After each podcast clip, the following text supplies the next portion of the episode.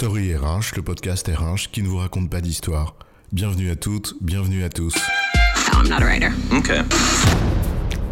Dans cet épisode, nous allons vous parler de ce qu'il faut éviter à tout prix dans le management du travail à distance, à savoir les préjugés. T'es où? T'es avec qui? Tu fais quoi? La distance révèle bien souvent nos petits travers et le management du travail à distance n'échappe malheureusement pas à la règle. Et certains de ces petits travers peuvent avoir des effets très dévastateurs. La distance est en effet un vrai révélateur de nos pratiques managériales, les bonnes, mais aussi les autres. Et ces dernières sont souvent le fruit d'idées préconçues et de préjugés. Alors puisqu'on parle de préjugés, il est important de commencer par en prendre conscience. C'est quoi l'histoire? En fait, les préjugés trouvent très souvent leur origine dans une sorte de mélange entre de la peur et de l'ignorance. D'ailleurs, les deux s'entretiennent à merveille, si j'ose dire. Le premier préjugé dans le management du travail à distance est assez simple. C'est de croire que parce qu'on n'est pas sur le dos des gens, ils vont en profiter pour tirer au flanc. En mode, pas vu, pas pris. Allez, donnez-leur de la liberté à ces petits salauds et ils en profiteront. Oui, c'est un préjugé, qui a la vie dure, et qui trouve son origine dans la peur de voir les choses nous échapper. On touche ici à l'un des fondamentaux du management finalement, le couple contrôle-confiance. Ce préjugé est d'autant plus stupide que de nombreuses études montrent l'inverse. Le télétravail génère le plus souvent une hausse de la productivité plutôt que le contraire. Un préjugé invalidé donc par les faits est pourtant encore si fréquent. Je vais te raconter une, anecdote dans une formation sur le sujet il y a quelques années. Il y avait une personne qui me disait qu'elle passait son temps à, bouger le curseur de sa souris sur la fenêtre de, son appli de travail à distance pour que le statut ne passe pas en mode inactif. Parce qu'avec le timeout de session, quand elle bossait sur, euh, sur Excel depuis un petit moment, le statut passait d'actif à inactif.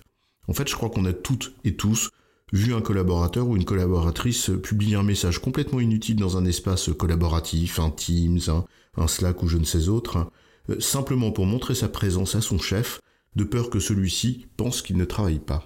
Et cette peur de manque de contrôle du manager le conduit à un excès de contrôle. Puisque je ne peux pas voir ce que tu fais, et que je suis animé de ce préjugé, que tu vas en profiter, alors je te contrôle encore plus. Comme si le jeu du chat et de la souris, ou du gendarme et du voleur, appelez-le comme vous voulez, était encore totalement gravé dans les esprits de certaines personnes. Pourtant, il y a plein de gens qui ne tirent pas au flanc quand on les laisse libres. Eh oui, le monde n'est pas binaire, il n'est pas blanc et noir, il n'y a pas les gentils et les méchants, et il y a plein de gens bien intentionnés qui essayent de bien faire leur boulot. En tout cas, il y en a au moins autant que chez les managers. Alors ces gens-là, eh bien, ils culpabilisent et ils prennent cet excès de contrôle comme un message de défiance. Et c'est là où le cercle vicieux commence. Ionesco disait, prenez un cercle, caressez-le, il deviendra vicieux.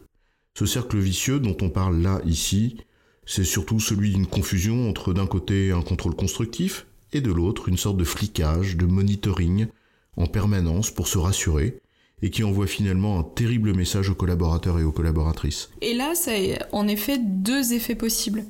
Le premier, c'est celui de démotiver, celui ou celle qui reçoit ce message de défiance.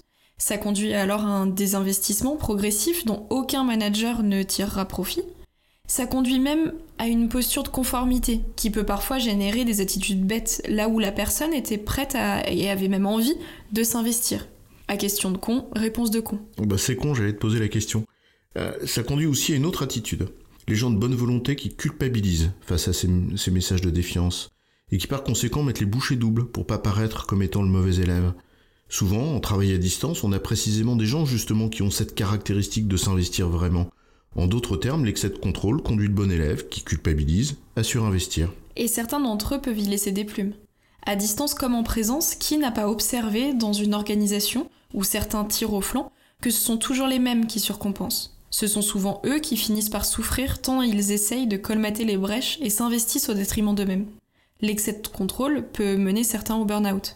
C'est en effet un cercle vicieux et la seule manière de le rompre, c'est d'éviter le préjugé de départ, non, bien sûr, tous les gens ne sont pas des profiteurs qui tirent au flanc dès qu'on leur donne un petit peu d'autonomie. Oui, bien sûr, on peut contrôler, mais de manière constructive, dans une logique contractuelle. Oui, bien sûr, la confiance est le socle du management, et il faut la construire pas à pas, et ça c'est un autre sujet.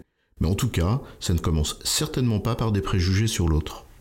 En résumé, la peur de certains managers peut conduire à un excès de contrôle vécu comme une défiance par le collaborateur, conduisant certains à se désinvestir, et d'autres, au contraire, à surinvestir, en culpabilisant devant le message de défiance qu'on leur adresse.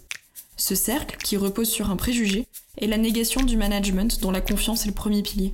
J'ai bon chef? Oui, tu as bon sous-chef, mais on va pas en faire toute une histoire.